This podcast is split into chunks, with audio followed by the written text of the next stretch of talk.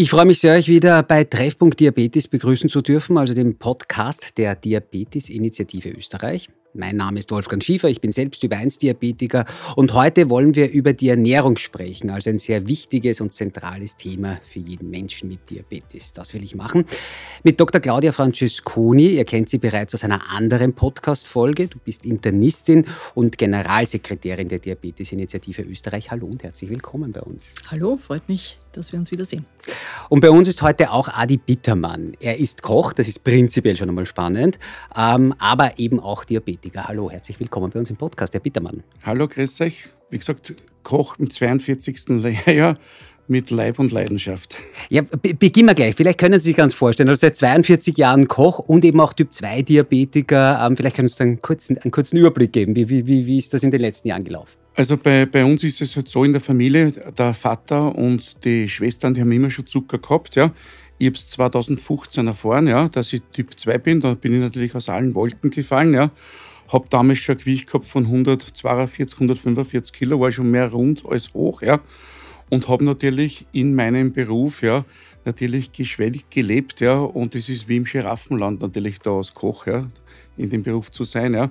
Weil du bist immer unter guten Lebensmitteln, stehst immer in der Verführung sehr nah. Ja und genießt das halt immer wieder, weil der Kochberuf ist ein stressiger Beruf und du hast so Belohnungssysteme und das habe ich halt zu viel übertrieben. Ja.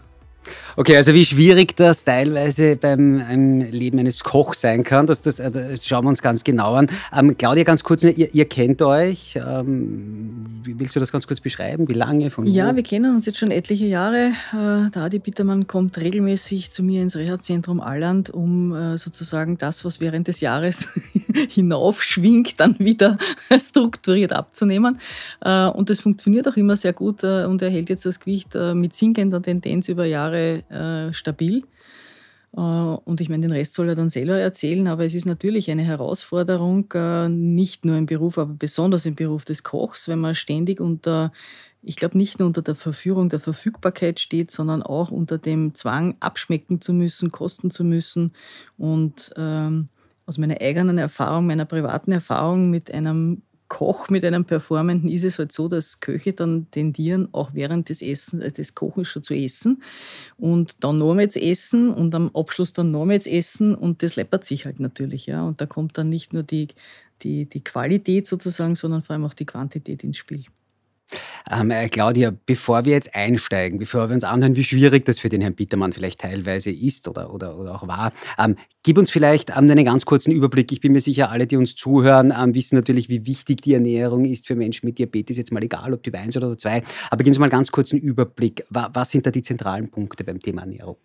Also ich glaube, primär sollte man mal festhalten, weil das wird sehr häufig immer noch falsch, glaube ich, präsentiert oder auch dargestellt, es gibt keine Diät für Diabetiker. Das gibt es schlichtweg nicht. Es gibt die klassische gesunde Ernährung. Wir referenzieren uns hier auch im Bereich der österreichischen Diabetesgesellschaft als Empfehlung auf die mediterrane Ernährung. Und zwar deswegen, weil hier die Ausgewogenheit äh, der Nährstoffkomponenten am ehesten mit der Qualität des Kochens einhergeht. Und das äh, kann man sozusagen in dieser mediterranen Diät kann sich beides vereinen, die gesunde Ernährung und die schmackhafte Ernährung. Ähm, prinzipiell ist es natürlich einerseits wichtig, äh, eine Energiebilanz entsprechende Ernährung zu haben, sprich die meisten ich rede jetzt von Typ-2-Diabetikern, sind übergewichtig. Da ist es natürlich wichtig, dass auch der, die Gewichtsreduktion ins, ins, äh, in den Mittelpunkt gerückt wird. Und da kommt man nicht umhin, Kalorien zu zählen äh, und nach einer gewissen Kalorienrestriktion vorzugehen. Und auf der anderen Seite ist es natürlich auch aber nicht nur für Diabetiker, sondern generell für uns Menschen wichtig, uns ausgewogen zu ernähren, was äh, Kohlenhydrate, Fette und Eiweiß anlangt und natürlich Spurenelemente, Faserstoffe, Ballaststoffe, äh, Vitamine etc. Und da kommt die Qualität der Ernährung äh, ins Spiel. Aber das ist, es gibt jetzt nichts, was spezifisch für die Diabetiker gelten würde, sondern es fußt alles auf einer guten, ausgewogenen Ernährung, die halt kalorienbilanziert dann sein muss, wenn man abnehmen will. Was anderes ist es, wenn man Typ 1 Diabetiker ist, hier ist nach wie vor der Fokus auf die äh, Kohlehydrat- äh, äh, Kohlenhydrate gelegt, weil einfach die Insulinsubstitution nach wie vor mit einer Kohlenhydratzählung verbunden ist. Ob man das jetzt Kohlenhydrat äquivalent oder Broteinheit nennt, sei dahingestellt. Das ist jetzt Geschmackssache, wird sich irgendwann einmal in Richtung Kohlenhydrat-Äquivalent bewegen. Aber wichtig ist natürlich, wenn man Insulin substituiert, dann muss man die Carbs relativ genau einschätzen können, äh, damit die Substitution auch klappt. Und das macht es in manchen Berufen besonders schwierig, wie wir dann vielleicht noch später thematisieren werden. Herr Bittermann, wir haben es gerade von der Claudia gehört, wie wichtig eben das Thema Ernährung für Menschen mit Diabetes ist, Typ-2-Diabetiker und auch Typ-1-Diabetiker. Ähm, wo sind da die Herausforderungen bei Ihnen, eben wenn man Koch ist und Typ-2-Diabetiker? Na, du musst damit diese Krankheit akzeptieren, ja? du musst damit leben lernen. Ja? Und du musst natürlich schauen, was kann ich jetzt verändern oder was kann ich mir eigentlich jetzt verbessern. Ja? Und wie kann ich auf diese Krankheit quasi mit meinem Lebensstil ja, eine Verbesserung herbeirufen. Ja? Und da kommt natürlich immer dann der Schweinehund. Das ist gerade ein starkes Thema. In meinem Fall habe ich das immer wieder gemerkt, ja? dass du Phasen hast, da bist du voll dabei.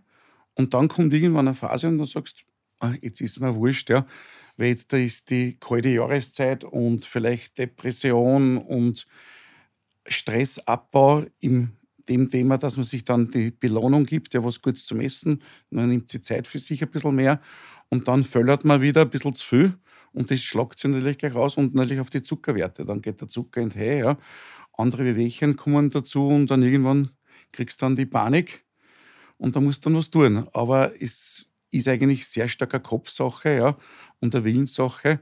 Aber durch das, dass ja die Krankheit eigentlich nicht gleich am Anfang so spürbar ist, ja, sondern die Folgeschäden sehr groß werden, ja, unterschätzt man das natürlich. Ja. Und deswegen ist das, finde ich, in Österreich eine Volkskrankheit, die was sehr unterschätzt wird. Ja. Und man müsste eigentlich schon unterrichten in den Kindergärten, in den Schulen, was sind gescheite Lebensmittel und wie geht man um damit, was ist die Dosis, was ist die Basis. Ja. Und da fängt es an. Und da gehört natürlich auch die Politik in den Mangel genommen, dass die natürlich dort aussetzen, dass wir nicht Leute haben, die was dann alle in dem besten Alter sind, übergewichtig, fettleibig sind, ja, und sie eigentlich das Krankheitswesen angefressen auf Deutsch haben. Also mehr über die Ernährung lernen, das ist auf jeden Fall ein zentrales Thema. Aber jetzt, ähm, wenn wir ganz speziell auf, auf Ihren Fall noch einmal kommen, als Koch ähm, ist man die ganze Zeit mit Essen konfrontiert. Wir haben es gesagt, man muss abschmecken. Ähm, äh, wie, wie, schwierig ist das im, im, im, Berufsalltag für Sie? Also das ist sehr schwierig, ja, weil natürlich ja das Essen ja eine Dosis ist, ja, wo du mal anfängst mit einem Kosten und dann irgendwann wird es ja auch zur Sucht, ja. Das ist ja auch ein Suchtmittel, ja. Und wenn es jetzt da gut kostet und du nimmst jetzt ein Stück Brot, fährst da in Reindl noch in die Sauce durch und das magst du ein bisschen, sagst, ah, super, das hat geschmeckt, hat passt, ja. Nach zwei Minuten erwischt du schon wieder, dass das Stück Brot runterreißt und schon wieder durchfährst. Ja. Es ist eh schon fast nichts mehr drin, aber du fährst wieder und schmierst das zusammen, weil das war natürlich so ein Glückserlebnis oder so ein schönes Gefühl, ja, dass du das wieder suchst. Und dann musst du aufpassen, weil irgendwann geht das ins Unterbewusstsein rein und dann magst du das eigentlich ja wie aufstehen mit dem rechten oder linken Fuß oder mit dem Autofahren blinken automatisch, dann ist das so ein Ablauf, der was automatisiert ist. Ja? Und dann hast du die Kontrolle über das verloren. Und das ist die Gefahr natürlich durch das Kochen, Kosten und Genießen. Sie sind ja die ganze Zeit mit Essen konfrontiert. Ständig, ja. Nur, äh, ich probiere es eigentlich immer so jetzt da, ja, dass man sagt, ja, bevor ich zum Kochen anfange, ja, ist ja mal ein gescheites Frühstück. Setze ich mich hin, nehme die Zeit, ist ein gescheites Frühstück. Dann probiere ich das Mittagessen gleich auszulassen und schaue gezielt, wenn ich jetzt da was kosten tue, dass ich kosten tue mit einem kleinen Kostlöffel, nicht mit der Schopfkeule, ja, sondern mit einem kleinen Kostlöffel. Ja. Nimm das an meinen Mund rein, kau das, speise das, zerdruck das und probiere es zu analysieren. Und wenn ich einen zweiten Bissen brauche, dann muss ich ja so weit sein, dass ich nicht schluck's, dass ich dann wieder quasi weggebe und sage, das war's. Ja. Weil wenn ich den dritten Löffel mache, kommt dann automatisch der größere Schöpfer für den vierten, fünften und dann ist ich schon wieder. Ja? Und das sind einfach, du musst dich dauernd kontrollieren, du musst dauernd dahinter sein. Es ist nicht einfach, ja, weil es gibt oft Lebensmittel natürlich, die was süchtig machen. Das sind halt die süßen Lebensmittel, ja. Und wenn du eine frische Marünballerschinken machst mit einer selbstgemachten Marmelade, ja, natürlich, das ist extrem hart da zum Widerstehen. Eine große ja. Herausforderung, ich, höre es raus. es ist extrem hart, ja. Oder wenn du Marünknädel magst und du tust dich umeinander mit dem Teig und, und, und den Topfenteig und die Botzerei und denkst dann, naja, ein Knädel, das zahlt sich gar nicht aus zum Einkochen. Jetzt kochst du halt drei, hast vielleicht das Ziel, dass du noch eineinhalb bist, ja. wenn du gut bist, schaffst du zwei und hast eins weg. Aber wenn du schwach bist, isst alle drei. Wir bekommen Hunger, wenn wir diesen Podcast ja. aufnehmen. Ähm, wie hat sich denn der Blick prinzipiell bei Ihnen aufs Thema Ernährung geändert? Sie haben gesagt, seit 2015 sind Sie jetzt Typ 2 Diabetiker. Ja. Wie, was, wie, wie, hat, wie, hat, sich das geändert? Also ich habe natürlich auf das hinauf, wo ich dann quasi auch auf Reha war, ja, auch umgestellt ein bisschen meine Speisekarte, ja. Habe angefangen, auch diesen mediterranen Einschlag zum quasi festlegen. Habe dann meine Tagesmenü umgesattelt auf ein Menü, das heißt gesund und vital das andere heißt klassisch und gut. Und ich war eigentlich total überrascht, ja, wie viele Leute das gesund und vital, allein nicht durch den Namen, durch die Bezeichnung, mit einem Salat als Vorspeis, irgendein Fischgericht, ja, oder irgendein Geflügel naturgebraten mit ein bisschen Naturgemüse, wie das gut angenommen wird. Und als Dessert dann also ein kleines Stück Obst dazu, ja, und nicht jetzt da die Palatschinken oder die Topfencreme Nockerl, ja, wo ein halbes Liter Oberst drinnen ist, ja, sondern einfach ja, das Ganze zu reduzieren. Und das ist extrem gut angekommen. Das habe ich mittlerweile jetzt, da kannst du sagen, ja, acht Jahre im Programm und das möchte ich auch nicht wegdenken, ja, weil das extrem gut ist. Ja. Und somit habe ich meine Speisekarte sukzessive umgesetzt ja, und um da, ja. Und auch natürlich ein starkes Thema, das Grillen. Ich grille ja sehr gerne. Und das Grün ist ja total gesund, weil man natürlich diese ganzen Dipsoßen, die ganzen fetten Marinaden, ja, die ganzen äh, Marinierphasen alles weggelasst und einfach nur ein Fleisch, ein Fisch, ein Gemüse naturbelassen grüht und ein bisschen Salz und ein bisschen Pfeffer und dann halt mit frischen Kräutern und vielleicht einen hochwertigen Öl am Schluss ein bisschen toppen tut, dann hast du auf einmal Geschmacksexplosion, denkst, da bist du narrisch. So einfach geht kochen oder grillen, ja. Das Lebensmittel ohne Fisch, nichts Schnack, Schnuck, ja, zum Zubereiten. Und das ist beim Grillen natürlich extrem stark. Deswegen habe ich auch die Feuerküche bei mir ins Wirtshaus Einzug nehmen lassen und sehe, dass ich eigentlich da extrem gut am, am richtigen Weg bin, obwohl ich selber immer wieder leichte Rückschritte habe, weil ich immer wieder natürlich komme in die Versuchung der Süßigkeiten oder ein frisch backenes Brot ja, und so Sachen. Also da ist halt wirklich schwer, dass du sagst jetzt da eine Scheibe und das reicht und nicht drei Scheiben. Die Versuchung dann, ist immer das Problem. Das ist halt immer das, ja. Um das da nicht zu unterschlagen, Sie sind preisgekrönter äh, Grillmeister. Ich glaube, so kann man das äh, sagen. Nur um das also ich habe eigentlich drei Weltmeistertitel, ja, und meine ersten Weltmeistertitel bin ich ganz stolz, habe ich in vegetarisch Grillen erreicht, ja. Und das ist für mich eigentlich, da haben mir meine ganzen Freunde und Kollegen in Österreich ausgelegt und jetzt hast du einen Weltmeister in vegetarisch grün. Sage ich ja, weil das ist natürlich ja eine Liga, da musst du was tun. Da kannst du nicht einfach ein Stück Fleisch am Grill auflegen und zweimal umdrehen und sagen, danke, fertig. Ja. Und das Lebensmittel ist ja das da immer, beim Kochen, beim Grillen, das ist ja immer wichtig, dass mhm. du ein gescheites Lebensmittel hast. Ja.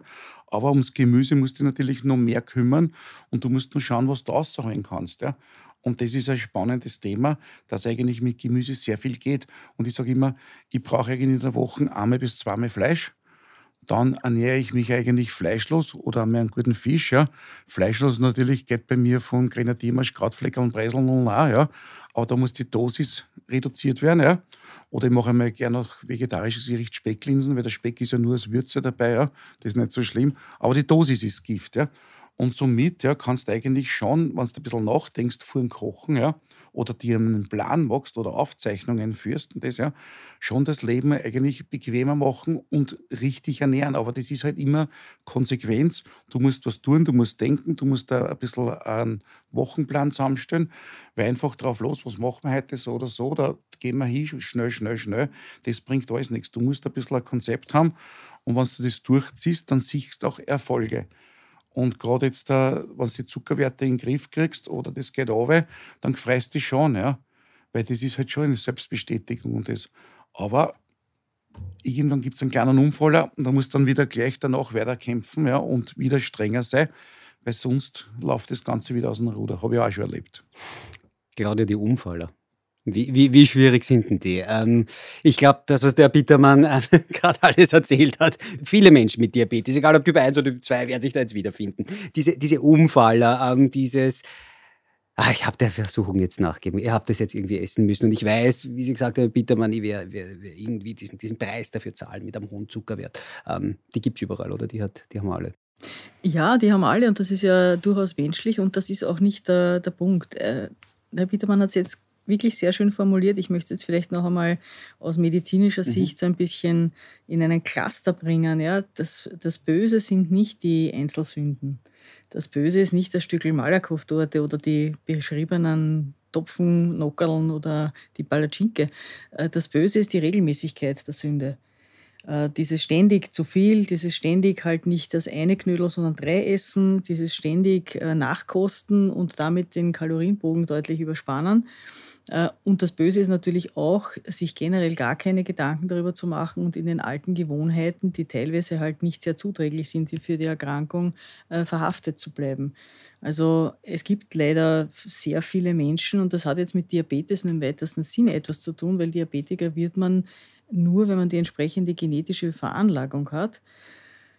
Adipös wird man, wenn man zu viel isst. Ja? Und wir haben primär mal eine Adipositas-Epidemie und davon werden halt ein gewisser Prozentsatz an Menschen, die diese Genetik hat, auch Diabetiker. Aber das Grundproblem ist aus meiner Sicht schon auch die Adipositas, weil da geht es nicht nur darum, dass man eine Genetik hat, sondern da geht es darum, wie das eigene Verhalten sich niederschlägt. Und zu wenig Bewegung und ein entsprechendes Maß an Überernährung in Kombination, und das in Österreich ist halt äh, leider Gottes die österreichische, gute österreichische Küche, ist halt nicht besonders. Ähm, gesund, wenn ich mhm. so einfach sagen darf. Äh, die ist halt sehr fleischlastig, die ist sehr fritterlastig, die hat halt auch die sogenannten bösen, natürlich sehr guten Kohlenhydrate an Bord, wie die Bratkartoffeln und wie die Pommes äh, und wie halt auch, also die Semmelknödel sind eigentlich nicht so böse, wenn man es genau nimmt, was man da so eine tut. Aber es gibt halt doch einige Beilagen, auch in der österreichischen Küche, die wirklich nicht zuträglich sind, wenn man sie täglich mhm. verspeist. Ja.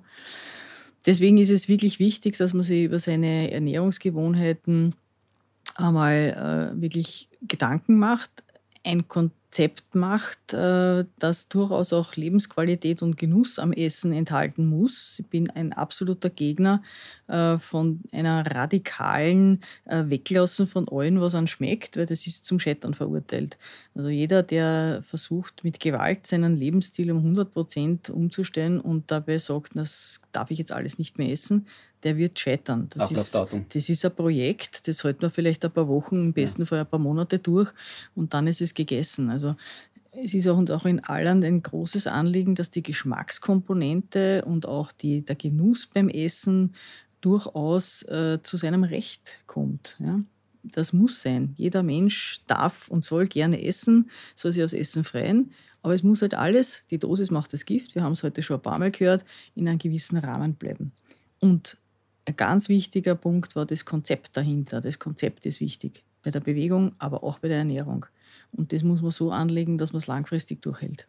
Ähm, äh, Claudia, wenn wir über das Essen sprechen und über diesen Zugang vom Essen, auch was der Bittermann eben gerade gesagt hat, wenn man da sagt, ich, ich, ich nehme noch einen Löffel oder doch einen Löffel, äh, äh, inwieweit gibt es da Unterschiede, zum Beispiel altersgruppenabhängig? Ist das etwas, das immer ein Problem ist? Also, weißt du, was ich meine? Kann man da irgendwie einen, oder ist das, sind da das Essen so allgegenwärtig, sind wir immer damit konfrontiert ist, immer problematisch. Nein, es ist nicht immer problematisch. Es gibt Menschen, die sind an sich relativ strukturiert und auch diszipliniert ja. in ihrem Vorgehen und bei denen genügt einfach sozusagen der Lerneffekt, was ist jetzt äh, besonders positiv oder was ein negativer, lasse ich jetzt einfach weg in meiner Ernährung, da geht es relativ easy. Und dann gibt es halt die, wir nennen das halt plakativ Genussmenschen, wobei ich gar nicht so sicher bin, ob das nur äh, wirklich Genussmenschen sind oder ob da nicht die Komponente Sucht, Befriedigung, Belohnung etc. Äh, wir wissen, dass die Adipose, der Grund für die Adipose, das ist ja nicht nur zu viel Essen, sondern da gibt es ja sehr viele psychologische Hintergründe dafür. Äh, und das spielt hier natürlich alles eine Rolle. Das, das Belohnungs- und Befriedigungssystem, wo vor allem zuckerhaltige, süße Lebensmittel oft eine Rolle spielen, ähm, das ist ein großes Thema. Und das betrifft halt sehr oft eben massiv adipöse Menschen mit einem entsprechenden psychologischen Hintergrund. Da ist es natürlich zu wenig zu sagen, macht ein Konzept und ist anders. Mhm. Da braucht es dann tatsächlich auch äh, wirklich psychologische Beratung, Schulung, äh, und ein, ein, ein therapeutisches Eingreifen sehr häufig, um diesem Problem auch Herr zu werden. Aber man kann jetzt nicht sagen, dass die Jungen sich da schwerer tun als die Alten. Wie gesagt, eine eigene Gruppe, um das noch einmal zu erwähnen, sind die Typ 1-Diabetiker, weil bei denen ist oft nicht das Thema, dass sie zu viel essen äh, oder dass sie sich prinzipiell fehlernähren, sondern die sind halt äh, aufgefordert, beziehungsweise müssen halt einfach das Carb-Counting, also diese Kohlehydratberechnung äh, durchführen. Und da ist es natürlich auch oft eine Frage der Menge der Kohlehydrate zur Mahlzeit, die man dann noch gut wegspritzen kann, wo das System noch funktioniert. Also das ist aber ein eigenes, ein eigenes Thema, das jetzt nichts prinzipiell mit Übergewicht zu tun hat, sondern hier kommt wirklich ähm, der Punkt ins Spiel, was kann ich noch therapeutisch gut beherrschen und wie kann ich mich über äh, Lebensmittel Pizza beispielsweise so ein Klassiker oder chinesisches Essen. Äh, wie schaffe ich die Challenge, dass ich das trotzdem essen darf, was ja sein soll, und trotzdem am, am Ende der Mahlzeit nicht 500 Zucker jedes Mal habe? Äh, wie laviere ich mich da richtig durch? Das ist ein Lernprozess. Ja? Das, ist ein, Lehr das ist ein Lernprozess, das weiß ich aus, aus, aus, eigener Erfahrung nur bestens. Aber eine ganz kurze Frage dazu. Das, was der Herr Bittermann gerade gesagt hat, ähm, eben dann nehme ich noch einen Löffel oder ich versuche noch einmal und aus eineinhalb Knödel bin ich dann froh, wenn ich bei zwei aufhöre tun sich damit Menschen mit Typ 2 Diabetes noch ist das für die ein noch größeres Problem, als wenn man Typ 1 Diabetes hat, weil man als Typ 1 Diabetiker, du hast jetzt gerade gesagt, die Rechnung unter Anführungszeichen relativ rasch präsentiert bekommt, wenn man dann 500 Zucker eben hat. Bei Typ 1 Diabetikern ist es ein Stück weit anders. Ist, ist, ist da ein Unterschied beim Thema Ernährung? Ich würde sagen, das Problem ist ein anderes dahinter. Mhm. Der Typ 1 Diabetiker dürfte seine fünf Knödel essen, aus Gewichtsgründen, die meisten zumindest. Ja. Also ja. du bist jetzt sehr schlank, wenn du vor mir sitzt und sagst, du isst gerne Marienknödel und willst fünf Knödel essen, dann könnte ich jetzt aus äh, kalorischen Gründen, würde ich jetzt kein Veto einlegen.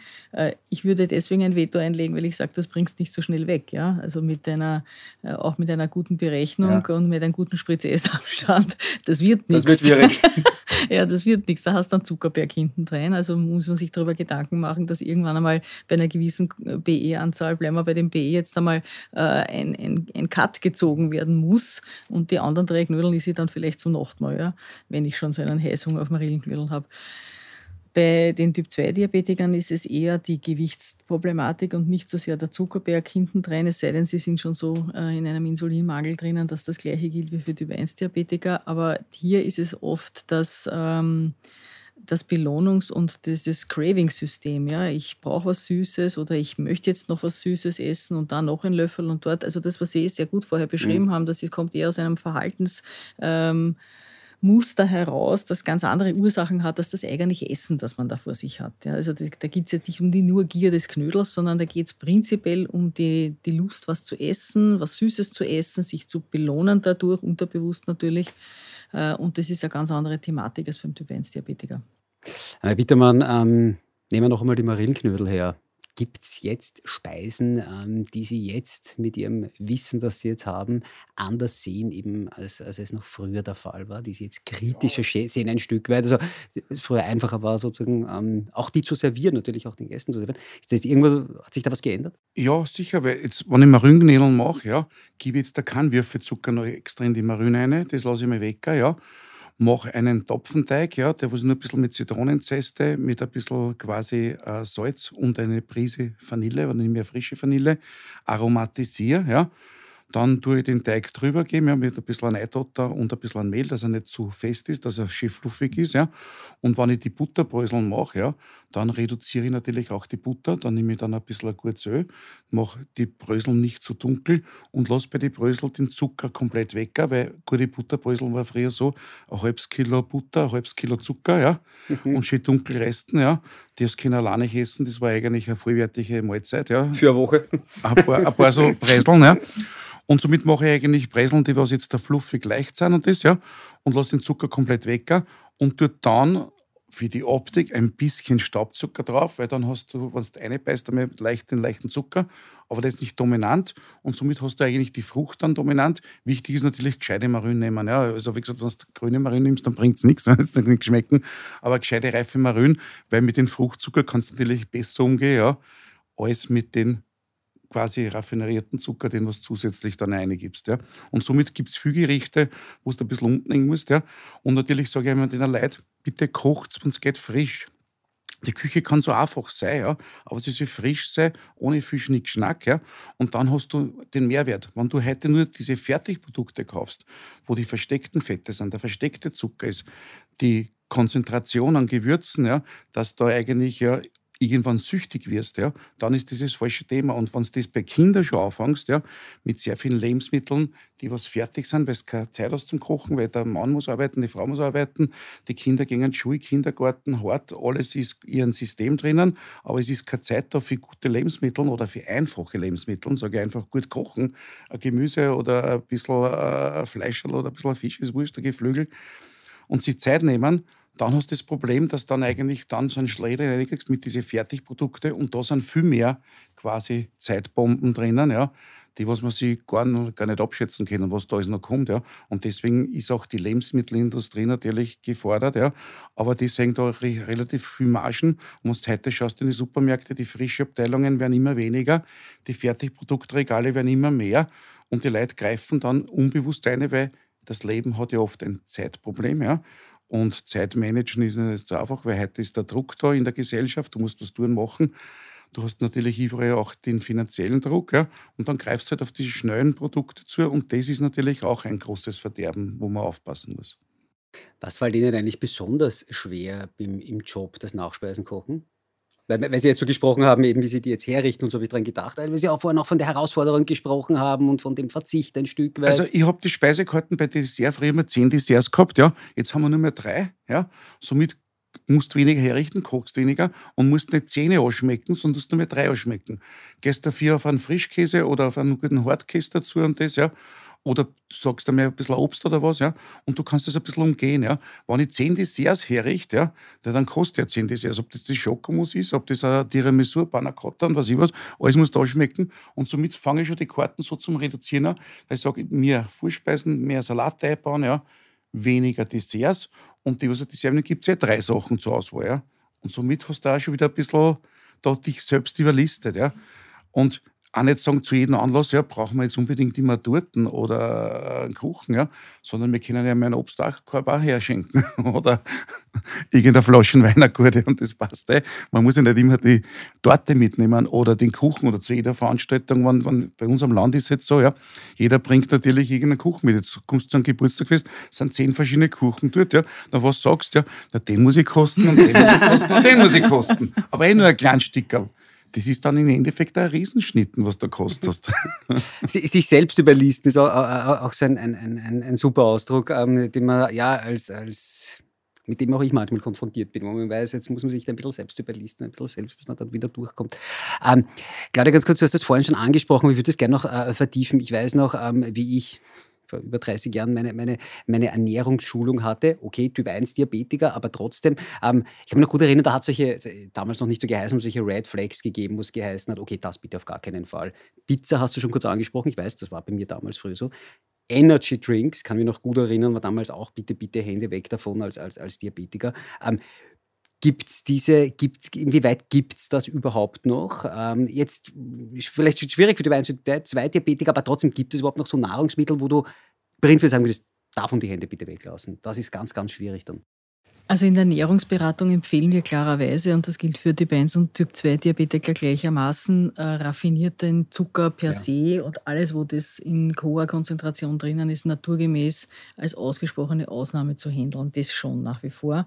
Der Grund ist einfach, dass hier die Blutzuckerspiegel extrem rasch ansteigen, weil hier die Anflutung einfach extrem äh, rasch und hoch hinaufgeht.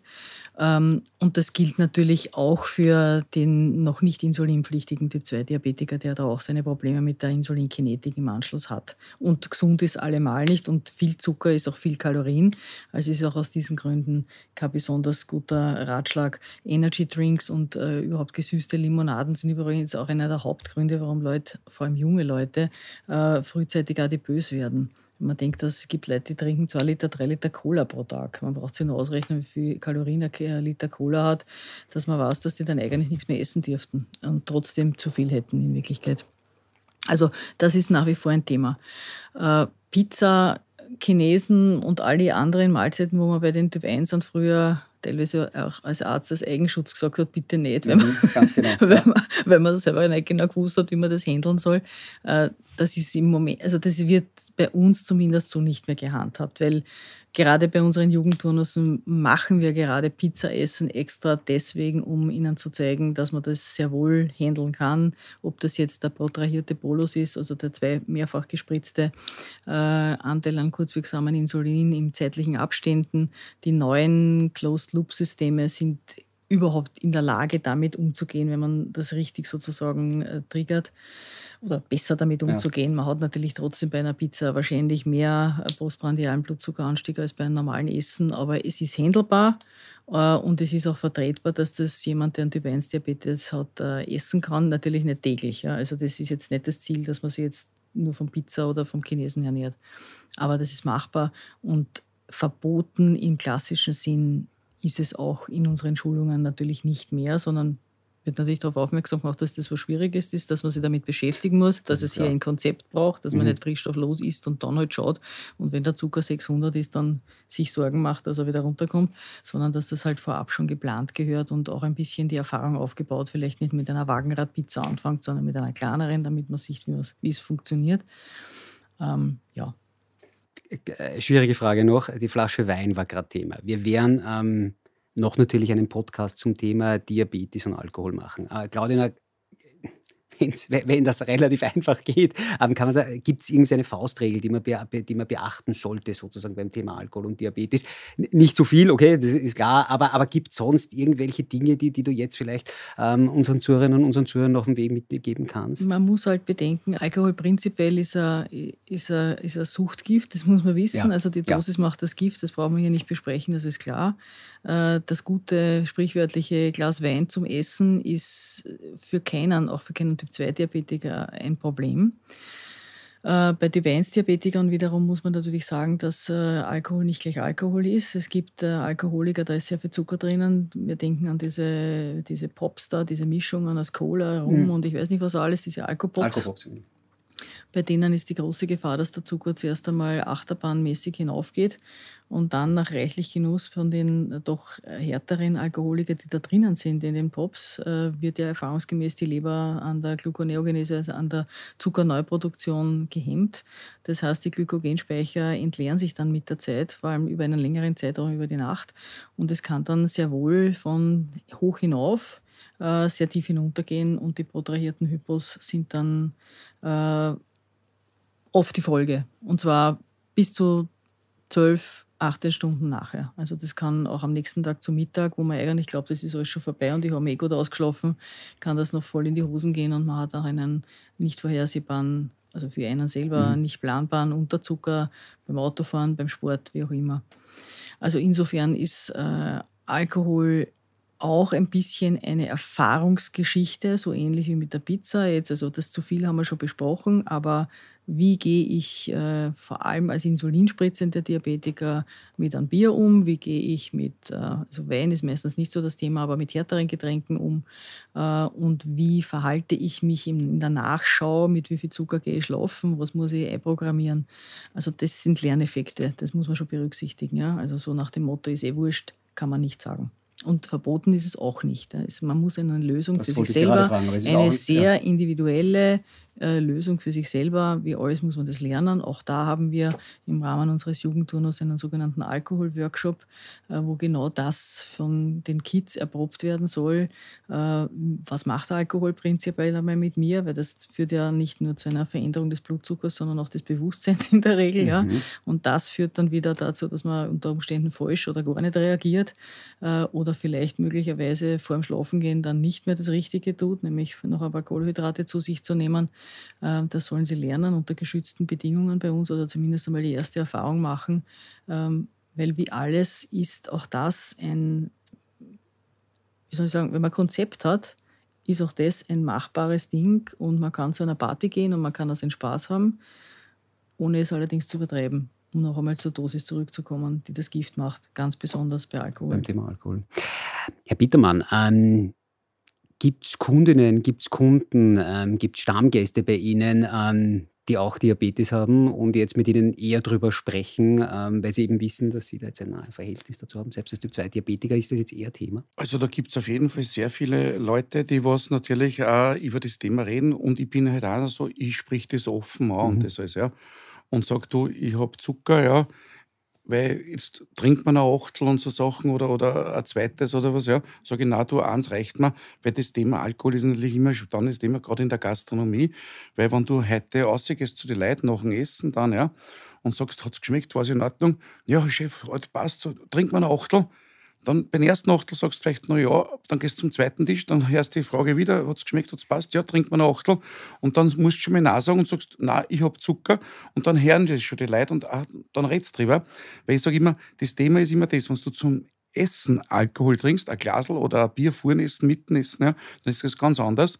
Aber die Gefahr ist immer, wenn du danach quasi in der Ruhephase jetzt sagst, jetzt trinke ein, zwei Achtel, was passiert? Du kriegst so einen Heißhunger und du kriegst so einen Guster und willst eigentlich dann wieder hier reingehen und den Eiskasten plündern, ja, weil du eigentlich dann nach zwei, drei Achteln sagst, boah, bist du, jetzt brauche ich was zum Essen, jetzt brauche ich irgendwas, weil das ist richtig da und das fördert das Ganze.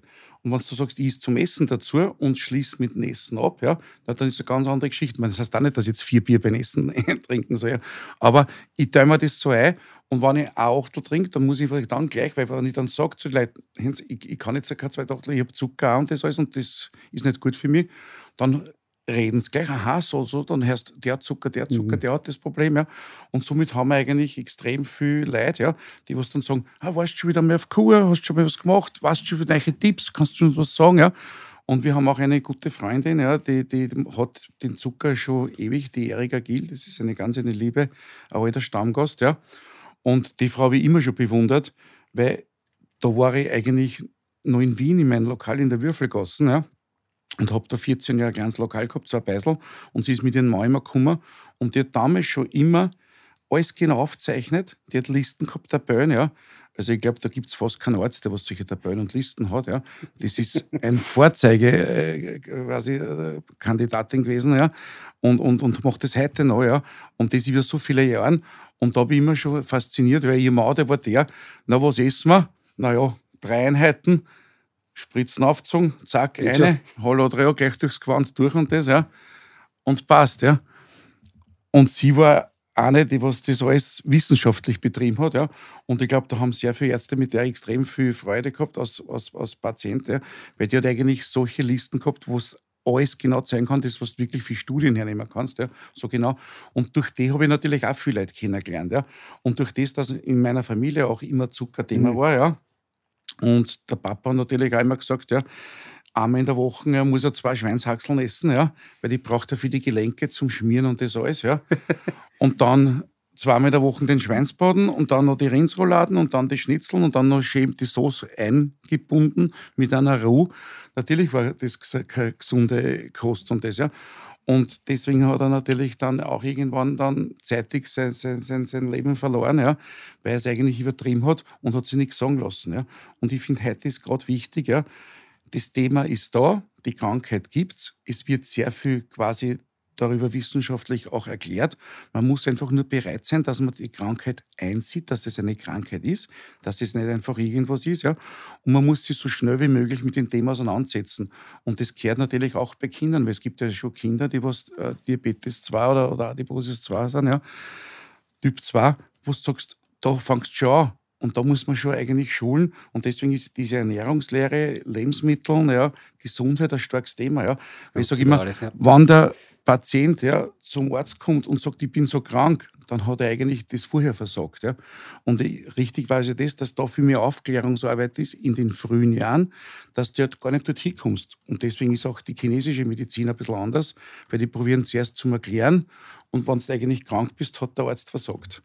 Claudia, ganz kurz noch vielleicht zum Abschluss. Ähm, du hast schon ähm, zwei, dreimal die Reha ähm, erwähnt in Alland. Gib uns vielleicht jetzt noch als, als, als Abschluss auch auf das aufbauen, was der Bittermann gerade gesagt hat. Wie, wie ist der Zugang dort, den ihr eben zum, zum, zur Ernährung, zur Ernährungslehre, den ihr dort le äh, lebt, den ihr dort äh, lehrt auch? Wie funktioniert das dort? Was ich jetzt schon rausgehört habe, Stichwort Alkohol, das ist sehr nah an der Praxis dran. Ja, also dieses ähm, Alkohol-Workshop und auch das, was ich mir von der Pizza erzählt habe, das bezieht sich natürlich auf unseren Jugendturnus. Den haben wir nicht äh, wöchentlich drinnen, der kommt einmal pro Jahr und das betrifft halt jugendliche Typ 1 Diabetiker. Aber generell ist der Zugang zur Ernährung äh, der, den auch der Herr Bittermann jetzt vorher erwähnt hat, also Schulung, Wissen ist in dem Fall Macht. Die Aufklärung was, äh, was ist für mich wichtig, was ist überhaupt in, in Nahrungsmitteln drinnen, was für Fette gibt es, wie unterscheiden sich verschiedene Öle, warum ist Butter nicht so gut wie ein, äh, wie ein Öl, das mehrfach ungesättigte Fettsäuren enthält, wo sind Ballaststoffe drinnen, äh, was kann Eiweiß, ist Eiweiß gut, ist Eiweiß schlecht, ja, wie, was machen Kohlenhydrate, weil kommen ja sehr viele Leute schon mit diesen präformierten ähm, festgesetzten, äh, wie soll ich sagen, verinnerlichten Vorurteilen, dass Kohlenhydrate böse sind. Ja. Ja, also das ist ja dieses Carb, Low Carb ist ja in den Köpfen drinnen teilweise und das geht schon bis zu einem äh, wirklich krankhaften, niedrigen Anteil an Kohlenhydraten, nicht beachtend, dass der Mensch halt einfach ein Allesfresser ist und kein Karnivore. Also wir sind nicht darauf ausgelegt, dass wir ohne Kohlenhydrate auskommen äh, und das geht auch nicht gut. Ja. Wenn man den Shift zwischen Kohlenhydraten und Fetten einfach äh, so verzerrt, dann steigen die Blutfette an, dann gibt es ganz ungesunde Auswirkungen auf die, äh, auf die Lipide, also auf die Blutfette. Und das ist natürlich langfristig auch für die Gefäßerkrankungen nicht sehr zuträglich. Abgesehen davon, dass die meisten nach einiger Zeit Abstinenz von Kohlenhydraten ein extremes Craving, also ein Verlangen danach bekommen und dann vollkommen zielunorientiert große Mengen von ungesunden Kohlenhydraten in sich hineinstopfen. Das versuch, dem versuchen wir zu entgegnen, indem wir einfach äh, hier sehr viel Aufklärungsarbeit betreiben und versuchen, das auch durch unsere Küche zu hinterlegen.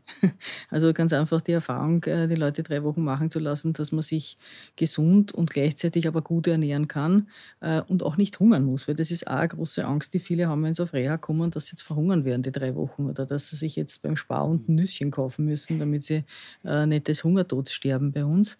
Das löst sich innerhalb weniger Tage meist in Wohlgefallen auf. Wir bieten auch äh, Varianten an, wo man sagt, im Alltag ist es vielleicht leichter mit 16,8, also sprich 16 Stunden Fasten in den 8 Stunden zwei Mahlzeiten oder überhaupt Intervallfasten anzuwenden. Das ist halt sehr individuell unterschiedlich, wie gut oder wie schlecht das jemand erstens einmal selbst toleriert und wie er dazu steht, dass er am ganzen Tag einmal nichts isst oder dass er 16 Stunden nichts isst äh, und ob das in seinen Berufsalltag oder in seinen Sozialalltag hineinpasst. Aber ich denke mal, es gibt sehr viele, die den ganzen Tag unterwegs sind, für die das wahrscheinlich sogar die bessere Form der Ernährung Ernährung ist. Wir versuchen es jedenfalls äh, anzubieten. Ähm, und das Ziel ist es, wie gesagt, das möchte ich noch einmal wiederholen, weil es mir wirklich wichtig ist. Das Ziel ist es jetzt nicht, hier irgendwelche Diätpläne aufzustellen oder Verbote in den Raum zu stellen, sondern wichtig ist, dass die Leute einmal wissen, was äh, für sie wichtig ist, was äh, der Körper braucht, was wo drinnen ist äh, und dann ihren eigenen Plan zu erstellen, den sie zu Hause auch leben können. Es haben unterschiedlichste Menschen unterschiedliche Geschmäcker. Natürlich kann man jetzt nicht sagen, wer nur Schweinsbraten, um auf ihren Vater noch einmal zurückzukommen. Schweinshaxeln, Schweinsbraten und nur Rindsrouladen ist natürlich jetzt ein Thema, wo man darüber reden muss, dass man das ein bisschen mitigiert und mit hm. Gemüse hinterlegt. Ähm, äh, da muss man natürlich fakultativ bei manchen Korrekturen vornehmen. Aber man kann natürlich auch, und das haben Sie auch schon sehr schön erwähnt, das hat mir auch gefallen, man kann natürlich auch in den gewohnten Speiseplan einfach durch Entschlackung ja, äh, einfach die, die Kaloriendichte rausnehmen. Weil vieles, was die Leute essen, wird ja erst dadurch zum Gift, weil man halt überall in die Suppen ein bisschen Schlag was eine haut oder den fetten Rahm hineinnimmt. Ja. Die Dosis und, macht das Gift. Ja, und auch die Inhaltsstoffe. Man kann manche Dinge ganz gut ersetzen. Man muss nicht überall äh, sozusagen das Fettspiegel oben schwimmen haben. Man kann auch äh, mit Low-Fat-Produkten reüssieren oder einfach das frische Lebensmittel zur Wirkung kommen lassen. Das ist nicht, eine, nicht nur eine Frage der Gewohnheit, sondern auch nur eine Frage des, ähm, wie soll ich sagen, äh, der Bereitschaft, einmal zu kosten, zu probieren und einfach was anderes äh, zuzulassen. Ja? Und nicht nur immer den eingeschlagenen mhm. Pfad, mhm. seine eigene Kineten zu gehen und da drinnen stecken zu bleiben ja? und sagen, ich will aber mal Schnitzel. Ja, ist okay, einmal im Monat von mir aus, kein Problem. Damit hat niemand ein Problem. Einmal im Monat ein Schnitzel soll sein, aber halt nicht in einer gewissen Zeit. Regelmäßigkeit und ganze Zeit. Und das versuchen wir halt auch mit Hilfe unseres Psychologenteams, muss ich sagen, das ist ganz wichtig, dass man hier auch erforscht, woran es liegt, dass der Wunsch der Veränderung nicht gegeben ist oder warum man so festhält an gewissen Ernährungsstrategien. Wie schon vorher erwähnt, gerade bei übergewichtigen Menschen hat er das ganz andere Hintergründe als nur das Schnitzel oder die Torte, ja, sondern da gibt es halt Beweggründe, warum das so wichtig ist. Und solange man nicht zulässt, dass man da dahinter kommt oder selber sozusagen diese Strukturen aufbricht, kann es hier auch zu keinen Veränderungen kommen. Und das versucht ihr eben dort ein, Das versuchen wir alles miteinander sozusagen und auch natürlich, das, die Bewegung ist natürlich auch ganz ein wichtiges Thema, weil passt jetzt nicht zum ursprünglichen Thema des Podcasts, aber viele Übergewichtige haben nicht nur das Problem der Fehlernährung, äh, sondern hauptsächlich das Problem der Unterbewegung. Mhm. Ja, es gibt ja auch Studiendaten, die sagen, dass die Kalorienzufuhr in den letzten Jahren oder Jahrzehnten gar nicht so exponentiell angestiegen ist, aber das Bewegungspensum ist exponentiell niedriger geworden. Und das ist natürlich ein Mismatch, wenn ich noch einmal auf die Energiebilanz zurückkommen darf, äh, ist hier natürlich äh, alles, was ich ausführe, äh, das kann ich auch einführen. Ja? Und wenn ich mich entsprechend bewege, dann machen diverse Sünden bei der Ernährung, unter Anführungszeichen, mhm. wenn wir es so nennen wollen, nichts aus, weil ich sowieso ausgebe. Ja? Wenn ich natürlich ein extrem rigides oder restriktives Bewegungsmuster habe, dann muss ich mich damit äh, abmühen, dass ich nicht äh, mit Überernährung das Ganze in Richtung Adipositas ausufern lasse. Ganz herzlichen Dank. Danke für diese Informationen. Ähm, das war Claudia Francesconi, Internistin und am Reha-Zentrum eben in Alland tätig. Und Adi Bittermann, Koch äh, und äh, Typ-2-Diabetiker, der, glaube ich, allen, die uns zugehört haben, vielleicht ein Stück weit auch Hunger gemacht haben.